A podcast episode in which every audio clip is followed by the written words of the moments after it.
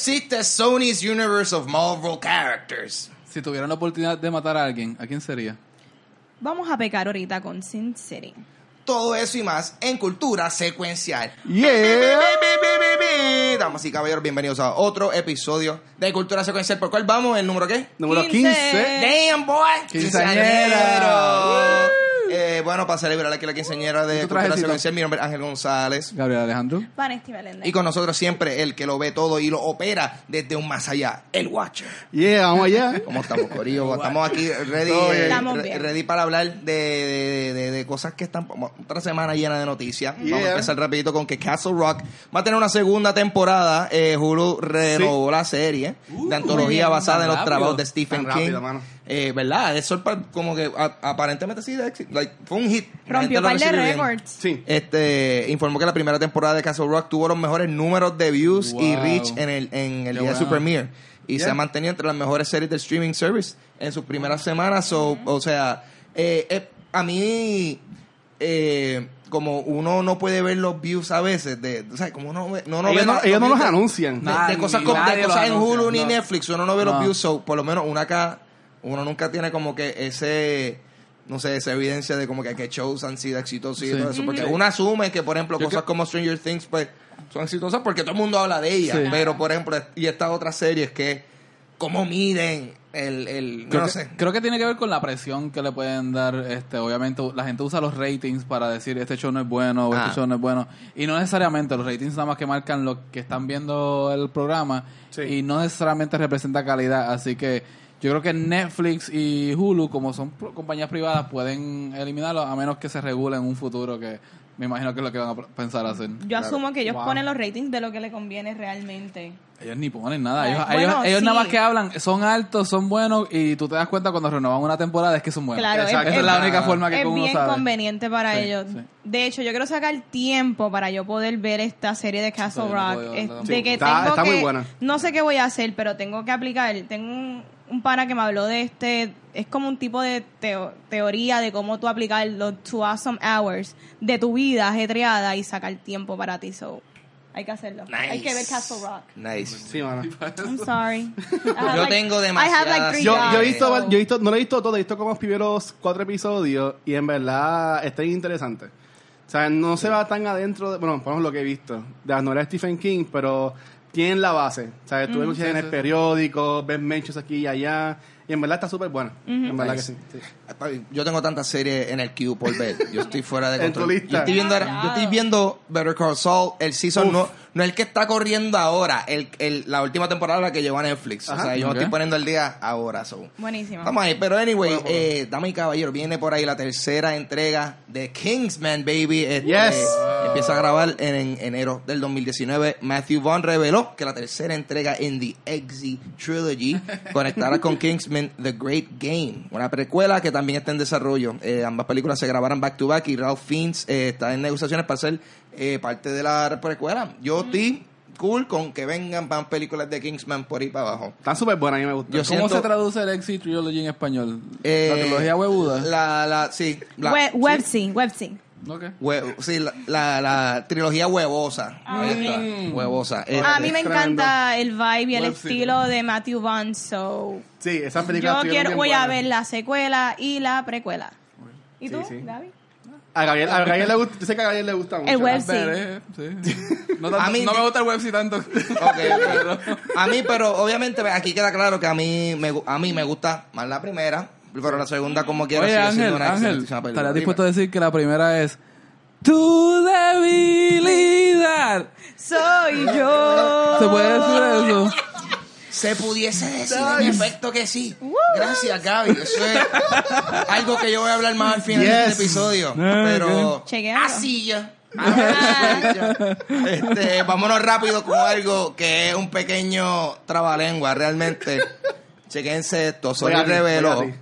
y re- Sony reveló eh, su, su universo cinemático. No, no, es que chequense esto. Sí. Sony reveló que su universo cinemático de Marvel, el, el, el, el de Sony, El de Sony. el de Sony, Ok. se va a llamar Sony's Universe of Marvel Characters. Ok.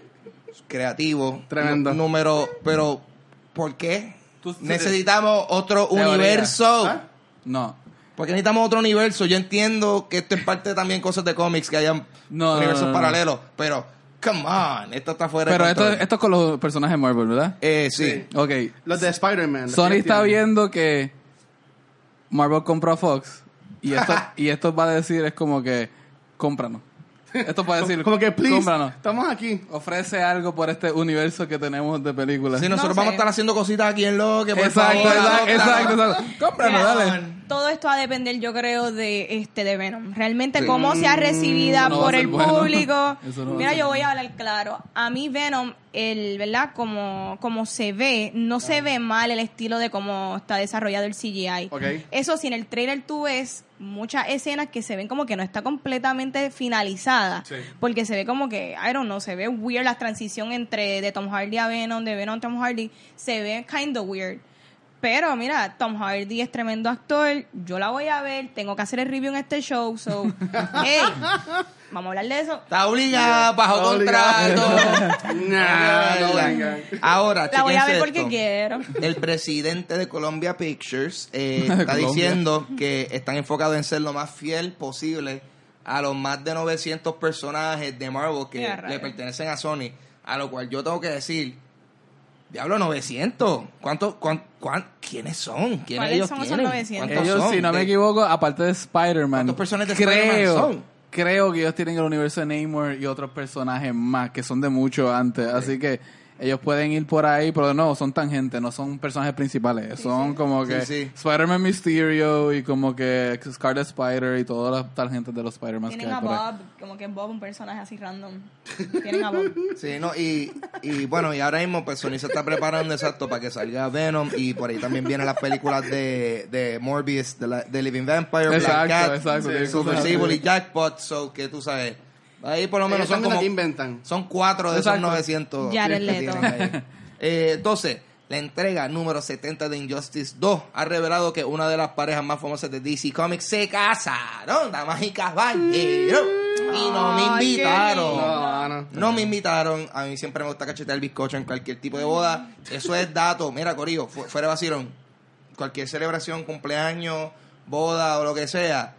Me, Cuenten con Ángel. me invitan. Dato me invitan. curioso, dato yo, cu- yo le llego. Dato curioso de mi vida, yo a todas las bodas yo voy de negro, camisa negra y esto negro para que para mí son De funerales. luto. Como los. Juanes, como los. Juanes. Sí, camisa sí. negra. Ustedes no se han percatado que todos los años cada vez hay menos bodas. Sí, menos claro, bodas, menos nacimientos. Sí. menos Bueno, bodas, hace estadísticamente tiempo. sí, pero lamentablemente en mi periferia Todos los A mí- días. diablo, a mí no me Bueno, invi- a mí se- no me según invitan mi- a casi Según mi Facebook. Chile Play está súper bien porque están vendiendo ropa de niños Sí, sí. por montones. Top, Hat. Top Hat no va a quebrar nunca. ¿Tú crees, Ahí bueno? están. Eh, bueno, y los que se casaron fueron Harley Quinn y Poison Ivy. Y se casaron Oh. en Las Vegas. Aparentemente, what happens in Las Vegas didn't stay in Las Vegas en este caso. Eh, la serie Injustice ya, habla, ya había establecido que ambas estaban en una relación, pero Tom Taylor y Bruno Redondo eh, lo confirmaron en este ejemplar. Eh, y aunque toma en un, sabes, toma lugar en un mundo eh, paralelo, un universo paralelo, el romance de Harley y Poison Ivy también existe en el universo original. So que tú sabes, llevan un open relationship desde como del 2015 y han sido una Sí. famosa pareja desde que empezaron a trabajar juntas a- en, en Batman The Animated Series. So que está súper cool, eh, no sé, ver, ver cómo esta relación ha, ha evolucionado. Este eh, eh, Cool, ¿verdad? Yo pienso que eso está chévere. Estos personajes, eh, ese ha sido un arc que hay- Claro. hayan tenido. Eh, es Ajá. medio cop out de la gente en DC, porque la gente en DC, hace unos años en la corrida de Batwoman, cuando Batwoman se iba a casar, eh, DC la editorial de DC tiene como que esta regla de no casar a los personajes, porque supuestamente si tú casas un personaje, lo haces feliz. Si lo haces feliz, pues los personajes no tienen nada que contar ya. Y Ah. no permitieron que Batwoman se, se casara. Ahí se fueron todo el equipo creativo de J.H. Williams III, se, se fue del libro. Y después con Batman recientemente pasó lo de la boda esa que no pasó. Y yo de nuevo, Dan Didio Lo dejaron dijo, arrollado. Dan Didio dijo que cuando tú casas un, un, un superhéroe es porque pues ya se acabó la historia. Y hicieron esta, esta boda de estas dos en el universo paralelo para que como que no contara y no molestara nada de lo principal. Así que para mí es como un cop-out, es una forma de no querer afrontarlo. Bueno, este, esa relación dicen que va a estar en parte de la serie animada de Harley Quinn, que va a estar en el DC Streaming Service. Sí. Yo lo, de verdad, yo estoy considerando más el DC Streaming Service que el de CBS All Access. So, Ya, Es que, lo voy a que- ver. que va a tenerle CBS All Access. Eh, Lo de Star Trek, No. manda por ahora. Star Trek ¿Te no- gusta traerte lo no- suficiente para eso? Noticias, o no sé. el que tiene. No sé qué va a no tener CBS noticias. All Access, pero Ok. El de DC me importa. Access es lo que va a tener. Sí, sí. Bueno, All Access is some bullshit. Anyway, este, no se preocupen, Corillo. No se preocupen, no tienen razón por qué preocuparse, porque Daryl sobrevivió el snap, el, tú sabes, el snap de, uh, de nuestro queridísimo Thanos, dímelo. Ah. Este, Dally Pearson, que interpretó a Daryl, el roommate de Thor en uno de los Marvel's One Shots, publicó un video en las redes sociales eh, deseándole un feliz cumpleaños a Thor. So que eh, él estaba, Daryl pidió disculpas por enviarle el video tarde. Pero que explicó que la razón de la tardanza fue eh, que estaba trabajando en los weekends, ya que la mayoría de sus compañeros no fueron tan afortunados eh, de- del susodicho Snap. So que, cool, Corillo, él está vivo. Daryl lives, baby. Estamos ahí, dame caballero, eso ha sido todo con las noticias de esta semanita. qué bueno que sobrevivió. No, no, es, es que es curioso como Marvel quiere mantener como que estos, estos chistes de por el lado, Sí, como que sí, vivos, sí. como que ah, gastan tiempo en pensar estas cosas y lo, lo quieren Está hacer fuera de control, pero pues apreciado. Esos son detallitos que pues... eh, o sea, ese- que Sony tiene el Sony's Universe of Marvel Characters. Pues, el Marvel Cinematic Universe tiene sus cositas. Tienen a Daryl. Tiene, tienen a Daryl, baby. Oh. Eso no tiene El, Sony. da- el, da- el Darrowverse. Got 'em. Ahí está. Dame caballero, eso ha sido todo con la noticia. Vámonos con Gaby porque él leyó un par de cómics, ¿verdad? Gaby lee cómics. Yeah. ¿En serio? ¿Ya es mi tiempo? ¿O esto? Sí, ya. Esto se sintió como que... Tu, tu sección fue mucho más corta hoy, ¿verdad? Ejercicio, papi, papi, ¿qué, eh, ¿qué, papi? Eso dijo ¿Qué él. pasó? Eso dijo él. Ah, That's ok. what she said. Bueno, comencemos la semana en cómics. No sé, a ver, me estaba viendo últimamente en los episodios, estoy mirando para el piso cuando estoy hablando. Porque no me gusta, como que quisiera estar mirando para allá, pero... Tienes que también leer. las Chico, que- sube, sube, sube el celular. Pero ya no tenemos un prompter. Eso, que- eso ahí mira, voy a hacerlo así. Ah, lo va a aguantar ahora, fuego, nice. Ah, exacto, un focus. Bueno, la semana en cómics comienza con Terminator Sector War 1 por Brian Wood y Jeff Stokely. Esto es en Dark Horse. Brian Wood es el mismo que tiene el libro de Robocop Citizens Arrest que he estado recomendando varias veces esta Sí. por varias semanas. Eh, nada, eh, un T-800, ¿se acuerdan de los modelos de, de Terminator? Sí. ¿Cuál es el T-800? Eh, de los últimos. No. El que es líquido, ¿no? Shit. Fíjate, yo creo que es de los más básicos, creo yo, porque el exoskeleton es el básico. Sí, Este- sí, se su- en teoría sí, porque los números... El, T- el T-1000 creo que que es el líquido. Llama a. James Cameron. Bueno, Qué hater. Qué hater. Yo prefiero a... Yo sé que está muerta porque cerraron el... Yo prefiero a Candace. Cameron. El showcito ese de Terminator ahí ya no está. Mira. Anyway, Gaby, Dale, sigue hablando dale, de. Gaby. Este, un T-800 aparece en el 1984 en Nueva York para matar a una policía que supuestamente va a tener un hijo que va a ser importante en la rebelión en contra de los robots. Ah. Se ve interesante. Normal. Exacto, es como, es como que en otro Terminator es lo mismo, la misma historia, pero en otro lado. Otro John Connor. Este, lo curioso es que él, el Terminator le dice a ella como que, que tengo que eliminarte porque vas a ser madre de una de la rebelión y ella no sabía que estaba embarazada en el momento hasta que él se lo dijo, así que Oh, ya vemos que en vez de los Storks estos tenemos a los Terminators que están Avisando dándote las por buenas ahí. nuevas, sí. Este, el segundo cómic de esta semana es Pearl número uno por Brian Michael Bendis, Michael Gaydos and Joshua Reed. Esto es Jinx Road DC. Brian Michael Bendis cuando se fue para DC parece que se llevó todo lo que él quería hacer en su vida.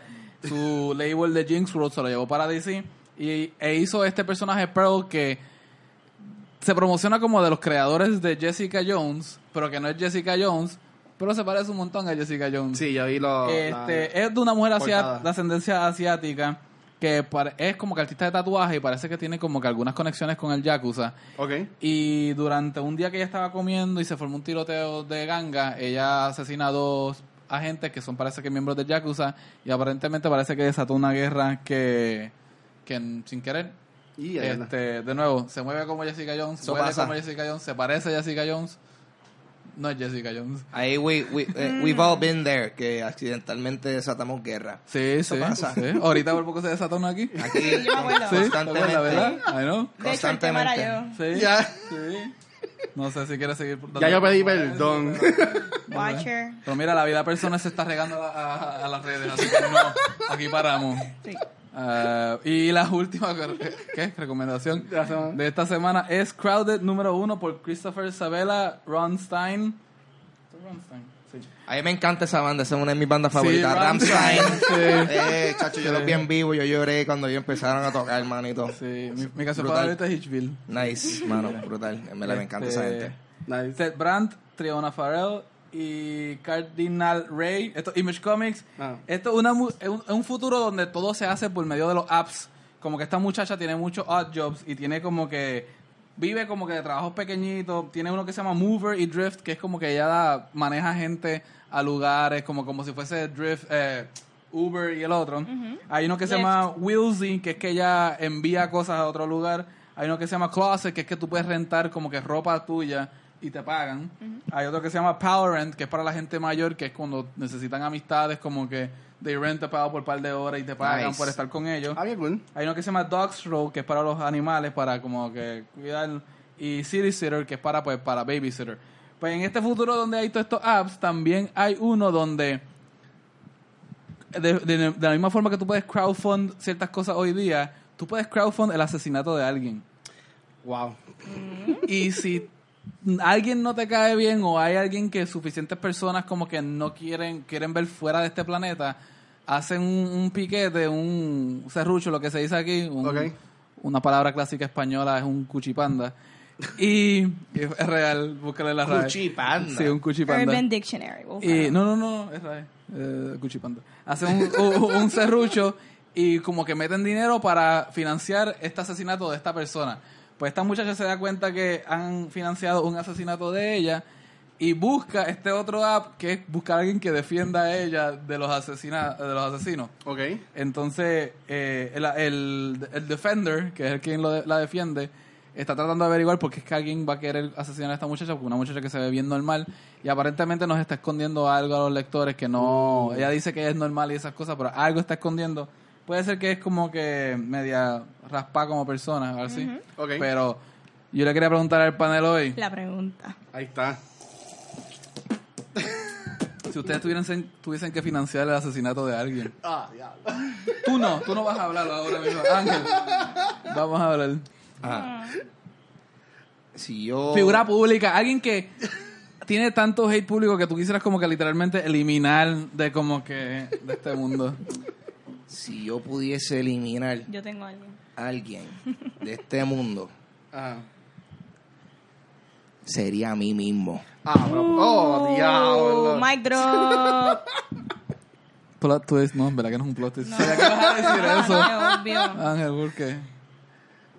Ah, ya, se acabó. Porque yo no sirvo. Ay, María. Cabrón, va super en baja aquí, bendito.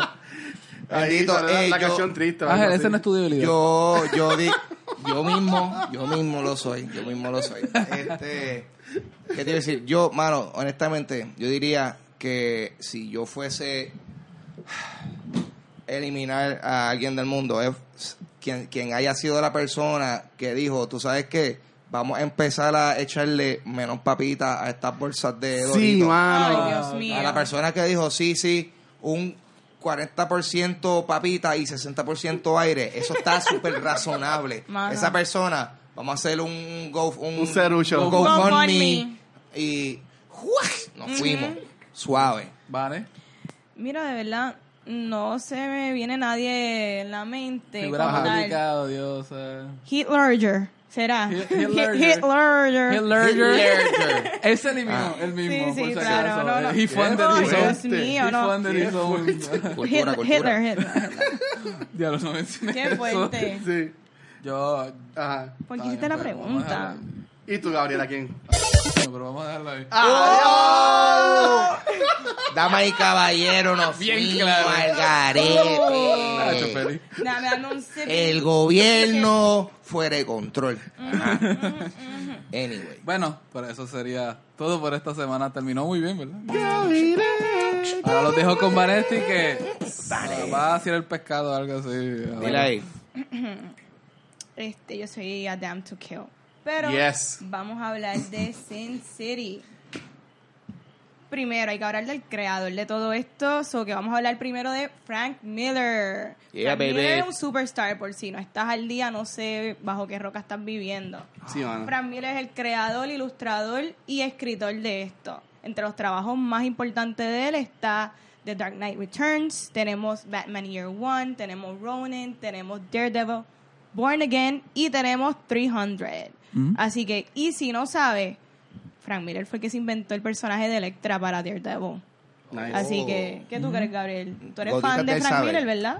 Eh, de lo, de la- del trabajo temprano de Frank Miller, Frank Miller recientemente ha decaído y como que, pero eso se puede discutir. Lo curioso de Frank Miller en esto es que él intentó entrar a Hollywood bien temprano, en los 80. Sí. Y él coescribió los libretos de Robocop 2 y Robocop 3. Nice. Que no son las Robocop favoritas de nadie en este mundo. Ah, Pero me tripea que él fue parte de eso. nice. Cuando pequeño, mi, mi Robocop favorita era la segunda. Ah, El, mo- el robot este con el cerebro del, del drogadicto. yeah. Pero mirando hacia atrás, había un nene que usaba drogas en esa película. Hay Sí, cosas mano, estaba bien bien En los raras. 80 Eran estaba el garete. eran En- R. En, en esa película eh, dis- disparan penes, eh, está fuera de control. No, no, hay, hay- hay muchas cosas raras con esa película y después tampoco fue muy, muy bien acogida. Y la tercera, que nadie sabe que, que existió, pero sí existió. Y yo me acuerdo cuando chiquito de verla, Robocop tiene un jetpack en esa, que era mi parte favorita, Yes. pero yo recuerdo no entender el resto de la película. Nice. Pues, Tú de- un jetpack. Exacto, eso Nice. mismo. Pues después de esas dos experiencias, eh, Frank Miller terminó odiando su experiencia en Hollywood. Él dijo que el estudio se quiere meter en todas, etcétera, etcétera. Que el- la razón por las malas películas fueron eh, los estudios. Yo lo dudo necesariamente, creo que la escritura también tiene responsable. Pero Ah. después de todo este tiempo, como que vuelve con estos éxitos de Sin City 300 Claro. y como que no se reivindica porque en los cómics como que Claro. está haciendo unas cosas raras, pero Sí. está Ay, ahí. A mí me gusta cómo este Frank Miller eh, él inyecta estos elementos de film noir y este Exacto. y elementos que él mismo dice como que de manga ah, en todos sus proyectos. Y él ha sido súper influential en mano en cuantas cosas que tú has visto Frank Miller ha sido ha inspirado a muchísimo hasta el mismo Christopher Nolan con el The Dark Knight Returns. No. Él tiene una habilidad de hacer que, que lo que sea que tú estés leyendo que él haya escrito, como que tú, tú, tú hueles los cigarrillos que él se estaba Sí. fumando Sí, mientras lo sí. escribía. Tú ves Tú, ese ya, este tipo estaba ahí. ah, Sí, es bien- no es bien se greedy, bien sí, greedy. Sí, sí, sí, ajá. sí, bien greedy. Bien gufiado. Pintan Sí. uno, unas visiones como que bien, eh, bien vívidas. Eh, Claro. tú sabes, y considerando pues, que hoy se habla de Sim City, eso es un ejemplo Sí, perfecto. sí, de sí. eso. Sí. se tradujo bien a Sin City. De hecho, él compartió este títulos de director con este Robert Rodríguez, Sí. con Tarantino para esta primera de la Sin primera City. Sin City, sí. ¿Qué, ¿Qué ustedes piensan de la primera Sin City? A mí me gustó bastante. Tengo entendido que al público no fue tan... Sí, la primera fue la, me- la La- mejor acogida de las dos. La, la, la primera sí. Ajá. Ya. Yo me acuerdo que la vi, salió 2005. La- la segunda no. Sí, ¿Verdad? sí. La primera salió 2005 y es como que esta... La película es como que estas cuatro historias que al final de alguna manera se unen. sí. Y es como que Sin City es esta ciudad que tiene alto crimen. Es como que el crimen es rampante aquí.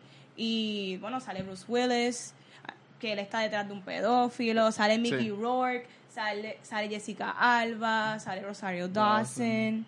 De verdad que fue Un algo, caso súper bueno, en verdad. fue algo bien distinto en el momento en que salió, realmente. Este, esa, el- la, la forma episódica en que cuenta me recordó mucho a mí cuando lo vi a, a Pulp Fiction. Ok, Ajá. sí. Sí. Este, y otras películas de Tarantino. Pues es que la conexión Tarantino y Robert Rodríguez Claro, estuvo ahí ahí. presente. Sí. Tarantino dirigió una escena de Sí, Sin City. la de la Sí. barra.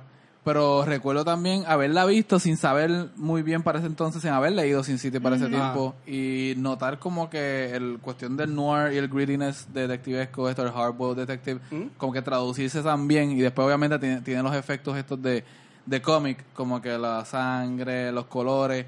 Y recuerdo que sí, como que fue, fue bien impactante la primera vez que como que un- Sí. fui, a verla. No hay mucha gente dice que es como que de las me- como que las más fieles adaptaciones de un cómic Sí. a la pantalla grande. Sí, sí, sí. Este, el- la primera película toma de varios libros, el principal que es A Hard Goodbye, Sí. después está el That Yellow Bastard, pero también incluye mini historia porque a, a través de todo el tiempo Frank Miller ha añadido como que mini historia al mundo y está también la de The Customer is Always Right, que es la de Josh Hartnett es la que cuando le pega el tiro a la Hartnett. muchacha. Sí, al- Sí, eso, fue, ese fue el opening scene, básicamente. Pues ese, eso es una historia, eso es una mini historia que es un com- que es como cuatro páginas en los cómics, eh, un mini story que se hizo y se tradujo ahí y tiene como que balancea todas estas historias de Sin City en la película y se hicieron espectacularmente. ¿Tú crees, primera tú crees entrega. que para, para disfrutarse esa película más ah, habría que leer el, el source material? Nada que ver. Nada Nada que- que ver. nada que ver, No, nada que no, ver. porque es bien, eh, la traducción es bien fiel. La traducción es bien fiel y no tienes que ver. De hecho, si viste la película, yo creo que con eso ya basta. Porque es que el, el material como que fuente es bastante. Es lo mismo. Sí. Mi storyline favorito de la primera es el de Marv, el de Mickey Rourke. Ese Sí, es el, ah. para mí el más interesante. No es ni la de Bruce Willis, que es básicamente como que él es kind of the lead, pero... Más o menos, pero sí. el de Ma- Marv es como que el personaje Con que Goldie, más- con Goldie. con Goldie, Sí, que después conoce a la hermana, spoiler. Este, Sí. pero sí, porque él está pasando por X situación y él tampoco es como que un narrador que tú puedes confiar Sí, sí, en sí. él. Un reliable Porque él, narrator. él Sí. tiene problemas y él Sí, al- sí. alucina cosas. Este, de hecho, Marv es el personaje más constante en el mundo de Sin City, es el más que aparece. Obviamente él tiene su fin, pero después se crean otras historias alrededor de antes de su fin. Sí. Y esto es Mickey Rourke, si no me equivoco, antes del debacle y su caída y su, resu- eh, y su resurrección Tú- tú en que- The Wrestler. Tú, tú que mencionas eso, esta película, para entender, marcó como que ese principio de, de, debacle de muchas carreras. Por ejemplo, sale Clive Owen, cuando todavía era como que famoso, la gente lo, lo buscaba. ¿Qué pasó, Josh Clive? Harnett, exacto. Yo no sé, ¿verdad? Yo, yo recuerdo a Clive Owen por Shoot 'em Up. Shoot 'em Shoot 'em up, Up. Shoot 'em Up. Shoot 'em pero up, papi, que película pero, está pero buenísima. exacto que hizo Clive Owen Shoot 'em Up. Eso, él, él como que se Shoot 'em desapareció. up, Children of Men y un par de otras cosas, pero... Mano, como que- Josh Harnett para mí es siendo También. papizongo que Y se- pasó. Lo vine a ver después en Penny Dreadful. Exacto. No Sí, sé sí. nada de él a partir de, de Sin City. No, pero Shoot 'em Up. Vean, 'em Up. Vamos a un episodio de 'em Up. ¿Alguien sabe, ¿Alguien sabe qué pasó con la carrera de Freddie Prince Jr.? Aparte de que él hace los voices ahora en Yo te voy a decir lo que. Yo te voy a decir lo que pasó. Dímelo, Gaby, dímelo, Gaby. ¿Cómo se llama la actriz esta? Jennifer Love Hewitt. Eso fue lo que pasó con ella. No, Ah. esa no fue la esposa de Él, la esposa de él es la de Scooby-Doo. No, no, no. La de Buffy. Que tuvo, él, él estuvo un tiempo con ella. Ah, ¿sí? Sí. ¿No se acuerda que eso fue- era como que un teenage... Ella era la más espectacular de los Sí, 90. De los 90. De, Jennifer Love Hewitt. de cuando Carson Wow. Daly tenía TRL. Y de hecho, I Know What You Did también Summer. I know también, what you ¿verdad? did that summer. Carson también Eso. estuvo con ella también, ¿verdad? Ay, Sí. no, no Pues no yo creo que antes estuvo con Freddie Prince. gossip. Farándula con Gaby.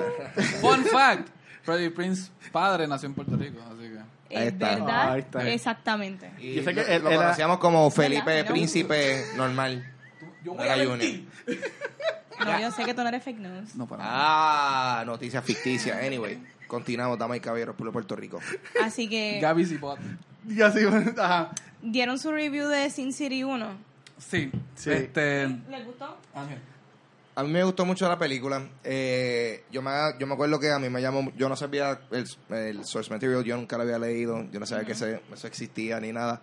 Eh, y me llamó mucho la atención el- la estética de la película. Tú sabes, ese, Sí. ese black and white y rojo y amarillo. Y colores, amarillo. sí, sí, definitivamente. Era como que blanco y negro mayormente, a veces rojo y un personaje amarillo. Definitivamente. Este, y era bien interesante, eh, no sé, ver ese tipo de estética en pantalla grande, porque muchas veces eh, ese tipo de estética es reservada a, pues, a cosas un poquito más experimentales o cosas así. y, me, y me gustó mucho que eh, se atrevieron a tirar eso en pantalla grande. Sangre blanca. Eh, me gustaría saber, o sea, hay, sabemos si esta película fue exitosa en, en, ta- en taquillera.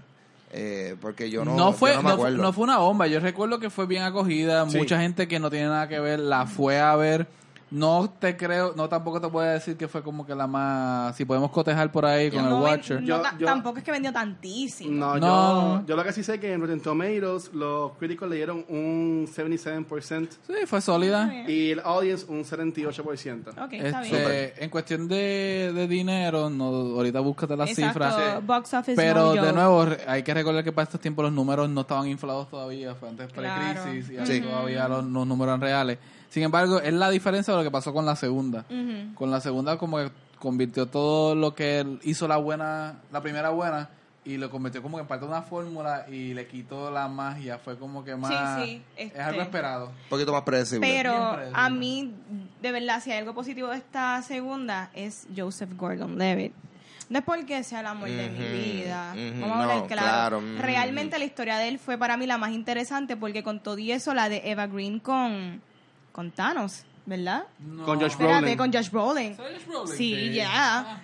Esa, con todo y eso que era yo creo que la más participación que le dieron en la película, a mí realmente no, no me encantó mucho, como que Eva Green es súper preciosa y todo, pero hey, para mí yo, Joseph Gordon-Levitt fue lo mejor de ahí. No, en la, la segunda toma de las otras historias de Sin City y tomar la de la, la Ava. Ah, la bueno, historia- reaparecen personajes de la primera. Sí, sí, aparece Mickey Marv Rourke, de nuevo, Mickey Marv, Rourke. Marv, claro. Que de hecho, no sé por qué en la, en la segunda se ve como que el maquillaje se ve más... Más cargado, ¿verdad? Más cargado, como Sí. que no lo hicieron tan es bien que como en la primera. fue también ocho años después. Y ahí ya Mickey Rourke fue cuando entraron en su fase de muchas cirugías plásticas. Ah, Sí. Y pues fue como que el maquillaje por encima de la, de la, de la, de lo que Cirugía, sí. cirugía y pues no fue una no- buena no Él combinación. está irreconocible. ¿Tú no has visto las Mickey Rourke. carreteras de Puerto Rico que le echan brea por encima del garete? Eso es Mickey básicamente Rourke. Mickey Rourke lo que tuvieron que es hacer como ahí. un Gary Busey, Eh, pero...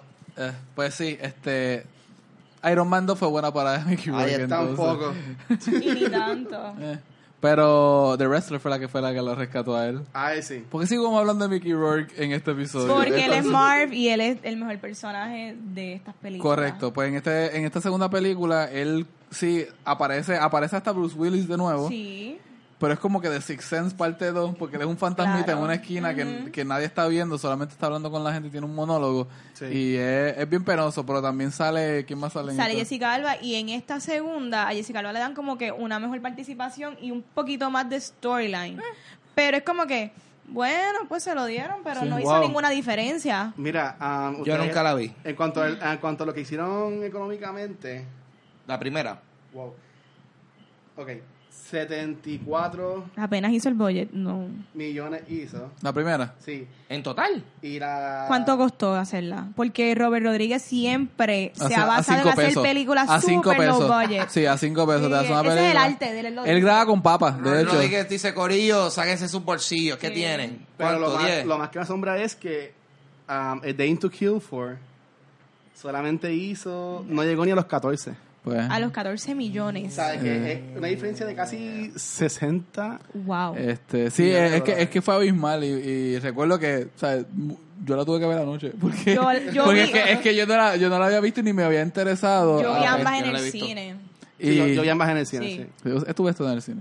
Este, pero definitivamente la vi y no es que es mala, no es horrible ni es de odiar. He visto peores. De hecho, es llevadera. O sea, es- es mucho mejor que Jurassic. ¿Cuál fue que la última que vimos? Fallen Kingdom. Fallen Kingdom y mucho mejor que Solo Darkest para mí. O sea, para mí, para mí la corre- se corre solo y yo ni me di cuenta que como que, ah, mira, chévere. Pero, de nuevo, él coger lo que funcionó en la segunda, exagerarlo al nivel de que ya no te interesa.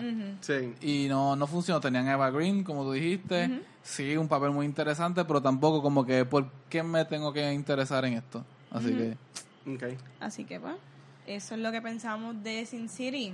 De la ciudad del pecado. Yo no la odié, la primera me gustó. Esto, no estuvo tan pecaminoso.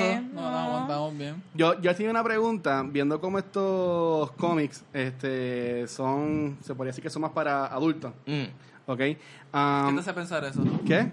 Bueno, to- la violencia que, que tenía esta historia, eh, escenas de, de- de sexo, mataban gente y eso.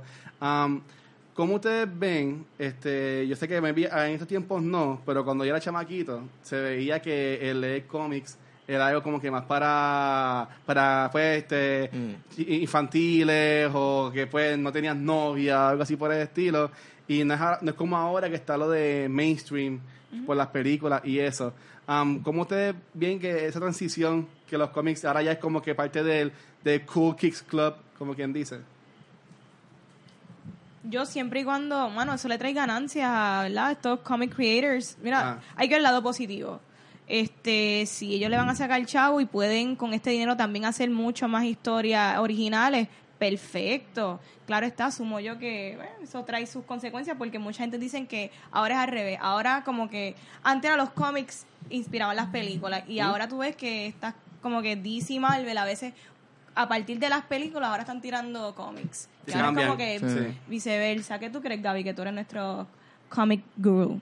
no sé, la, la cuestión de si cómics es serio, literatura o no, eh, se debate mucho. Sí, los cómics son más...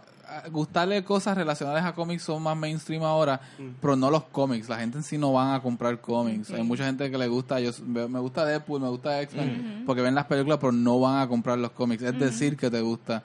Y no sea sí yo me, es que yo me acuerdo hasta cuando llevar un PlayStation a decir que tú jugabas PlayStation era como que cosa de, de loser o de como que geek y como que no se daba bien y eso sí cambió eso terminó cambiando Eh, no sé lo de los superhéroes como lleve yo no lo veo muy bien porque es bien hueco lo que yo veo allá afuera así que no.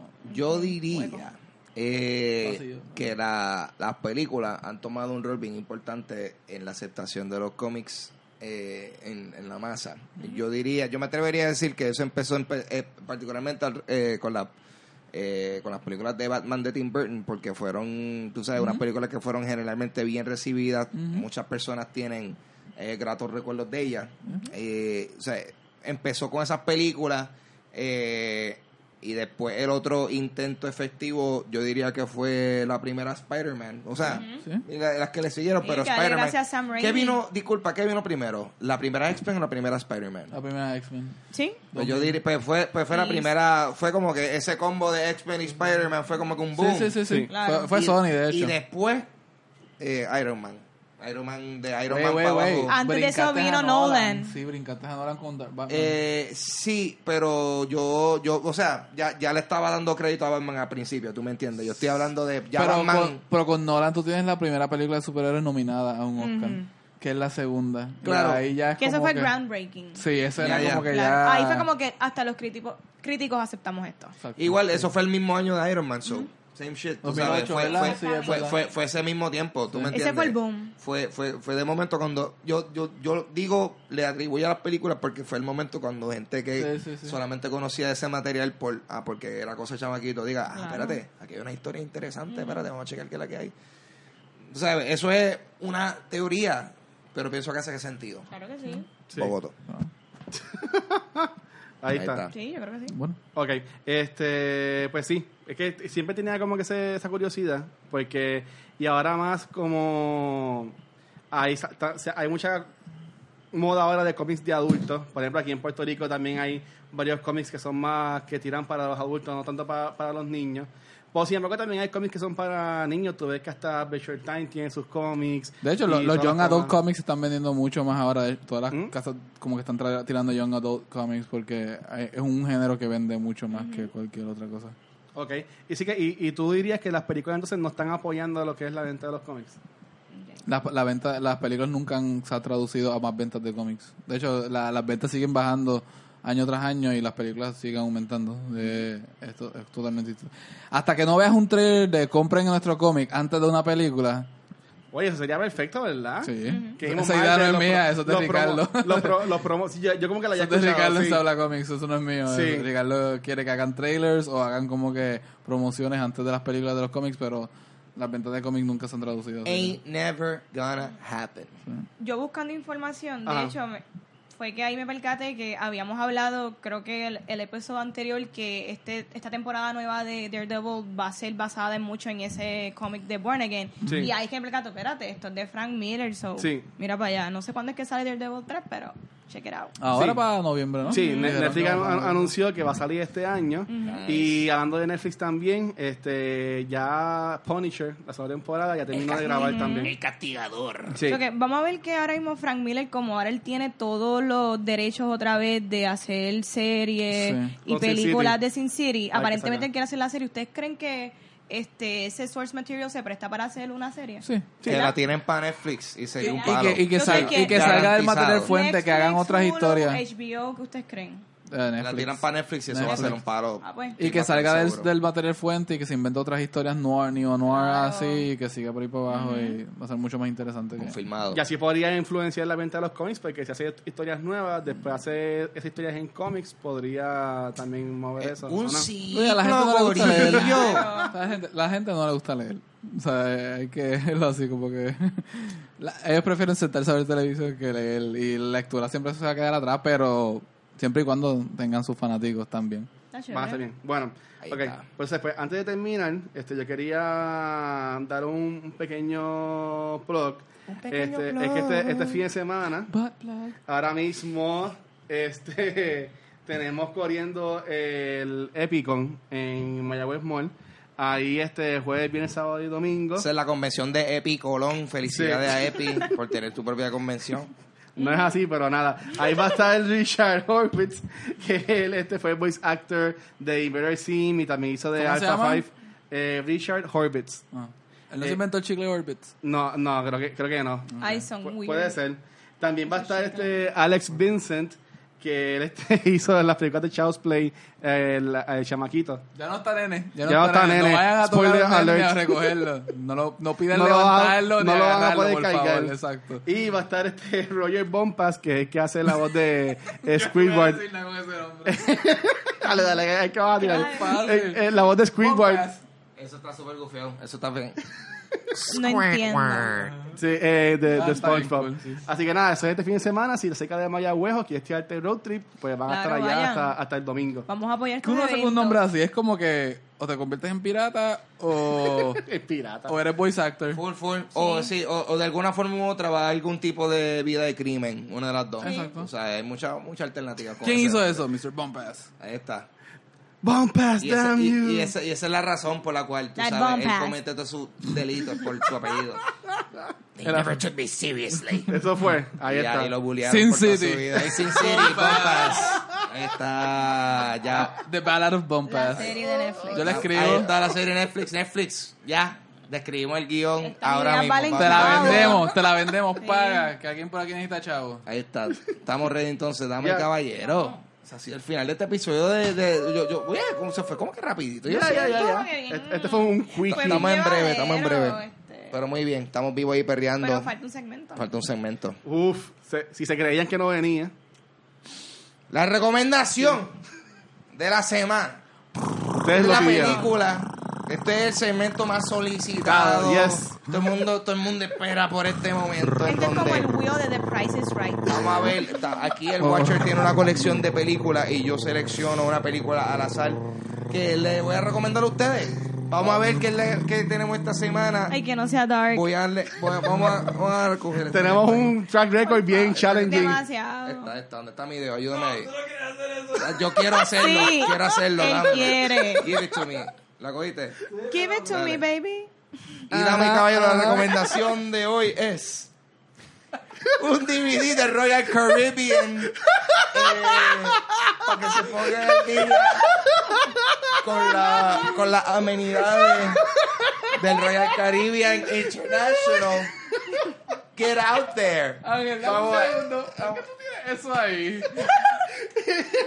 ¿A qué tour crucero, tú fuiste? crucero, ¿Tú fuiste- ¿Para qué te lo regalaron de algún tour? Sí, no, eso. Nunca mantiene esas cosas. Estos son videos que uno sabe. Mano, vamos a planificar las próximas Increíble. vacaciones. Esto ya saben, Corillo, Sí. si quieren planificar este un crucero, eh, Vacaciones, vacaciones secuenciales. quizá este DVD Wow, cuya sí. portada tiene a un tipo escalando una pared en mar abierto, en alta mar. Wow. Eh, recomendada. Aper and Roper le dieron two thumbs up. Me montaría en ese crucero. Yes. Excelente. Esa es la recomendación ya. Sí. Ya nos fuimos. Eso fue en Precio de Ruedas. Ya nos fuimos, ya. Eso fue encantó, precio de rueda sí. cuando él podía, tú sabes, tirarse Las por la vacaciones chorrera. secuenciales. Las- Mira, Dios Ya mío. te lo dije. Ya, dile ahí, este, ya, nos fuimos. Ya, nos ya, faltamos, ya, nos faltamos, bien, caballero. bien. Mi nombre es Ángel González. eh, yo tengo un podcast que se llama Dulce Compañía. Lo pueden conseguir como podcast en cualquier aplicación de podcast, así mismo con ese nombre, Dulce Compañía. Pero también está disponible en video en mi canal de YouTube, Ángel González TV. Oye, y una cosa que, pueda- que van a poder encontrar en ese canal de YouTube es el video de música para mi sencillo. Yes. Dame caballero. Este servidor también hace musiquita. So, vean esa canción que le hice un video de música. eh, la canción estaba en Spotify desde febrero, pero Ah, ahora fue que le vinimos a hacer un video de música. Sí. Un delay brutal. So, El eh, huracán por el huracán eh, fue. eh, fue- papi, huracán. el- eso se supone que hubiese salido el año pasado y el huracán hizo unos Muy buena la ahí. canción. ¿Qué género es? Yo- es, es bastante inspirado en, en el género que se llama synthwave, que es este, Mm. este tipo de Lo movimiento musical. Daft Punk, un movimiento musical moderno que, que tiene una estética bien ochentosa en Me ese, gusta. en ese uso de synth, eh, de sonido así sintético y ese flowcito. So, si te gusta Depeche Mode, te va a gustar Debilidad, por ejemplo. So, eh, nada, chequen esa canción, Corio. Se lo agradezco. Una pregunta, Yeah. Ángel. Al final del video pasa algo Ajá. que es como un twist Un a lo twist. que estaba Mm. pasando. Ajá. Pero no me estuve muy claro. Ah. Y ya, vamos, Este, entrevista, la Spoiler. Día, diatre. Una reseña aquí y todo. ¿Eso es, está ocurriendo en la mente de él? Ah. ¿Y eso no es lo que está pasando todo anterior? ¿O es el resultado de lo que está pasando en No, el es bastante, sí, exacto, es bastante metafórico. Ok. Bastante metafórico. Es implicando. Porque la canción, si tú la escuchas de, en un mood sexy, tú pudieses decir, ah, wow, sí, yo soy, yo, el- yo soy la debilidad de esta Ajá. persona. Ah. Ok.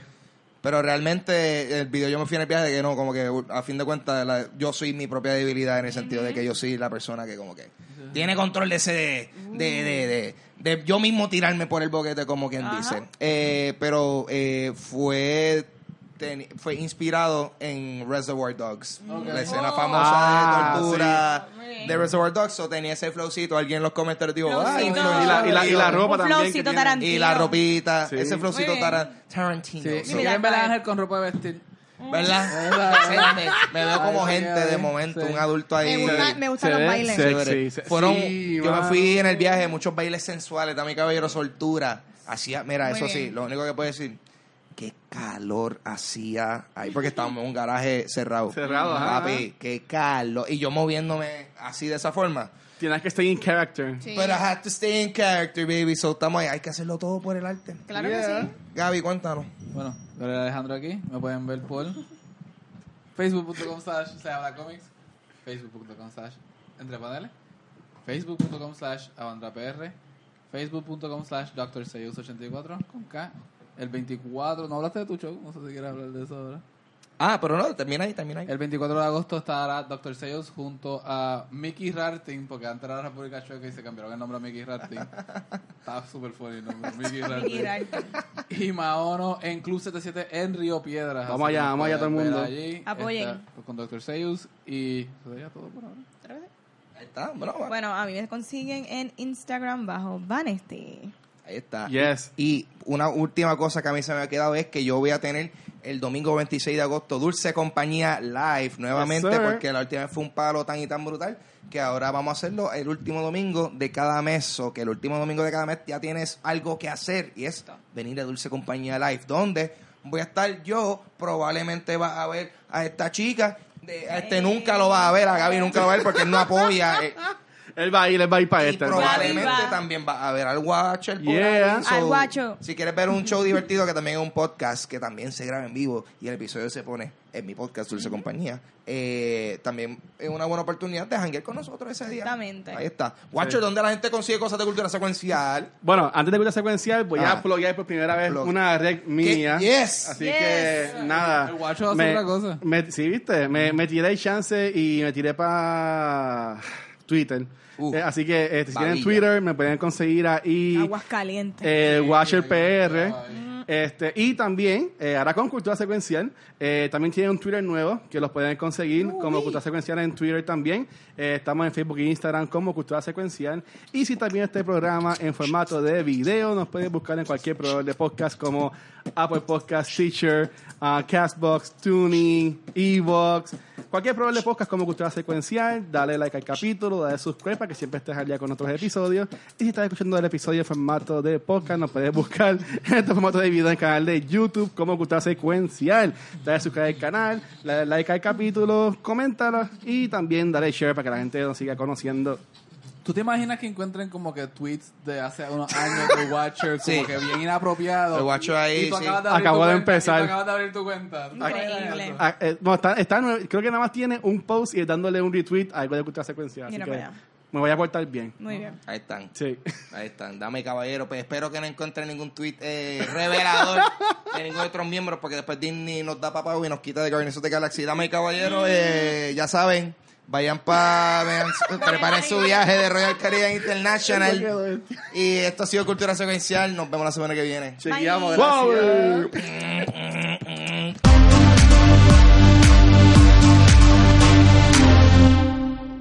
Acabó, Corillo. ¿Ustedes pensaron que esto se acabó? Esto es como lo, las películas de Marvel. Esto tiene after credits y ahora es que la cosa se pone buena. Y al igual que las películas de Marvel, donde todos aparentaron ser débiles después que Thanos hizo así, queremos ver cuáles son las debilidades de ustedes allá afuera, gente, porque nosotros también ¿Cuál es somos tu unos seres debilidad? bien débiles. Ujú, tenemos muchas debilidades. Yo soy bien débil. Así que queremos saber cuál título o licencia de cultura popular es su debilidad. ¿Cuál es aquella licencia que ustedes como que acuden cuando pues no se sienten ustedes o que quizás no quieran admitirle a la gente que ustedes ven o que les Tiene que ser ver? cómics, porque mi debilidad, Joseph Gordon-Levitt. No, tiene que ser algo relacionado con el mundo de cultura popular, sea película, popular. sea un libro, una, un cómic, que usted no... Mira, yo sé que, y esto te lo voy a contar a ti, Ay. A Ángel le gusta leer My Little Pony cuando está triste. Eso pasa. Eso Y pasa. eso pasa y eso es totalmente perfec- perfectamente Eh, yo, yo diría que My Little Pony es mi debilidad porque Sí. yo siento que me hace sentir bien en los momentos cuando yo estoy en las tinieblas. ¿Tú me entiendes? Gaby, ¿cuál es tu, cuál es tu debilidad? Mi debilidad no es legal todavía en varios estados de- y, y el, el mundo occidental, así que So, suscríbanse. para la próxima, pero me pueden dar un mensaje privado y Suscríbanse y comenten en este último episodio de Cultura Secuencial para competir y alguno de ustedes se va a llevar Avengers Infinity War. Ave María. Chorro Yeah. de, un chorro de gente. Bueno, Débiles, sí, 50% de la gente aquí tiene una debilidad bien particular. Tiene, es débil a esto. Anyway, este, eso, esa es la que hay. Suscríbanse y comenten y, se- y posiblemente se pueden Dale llevar share. de esto. Pero recuerden, la debilidad es lo más importante. Y escuchen mi sencillo Debilidad disponible en Spotify, donde se escucha música, y en mi canal de YouTube, Ángel González TV. ¡Yeah, baby!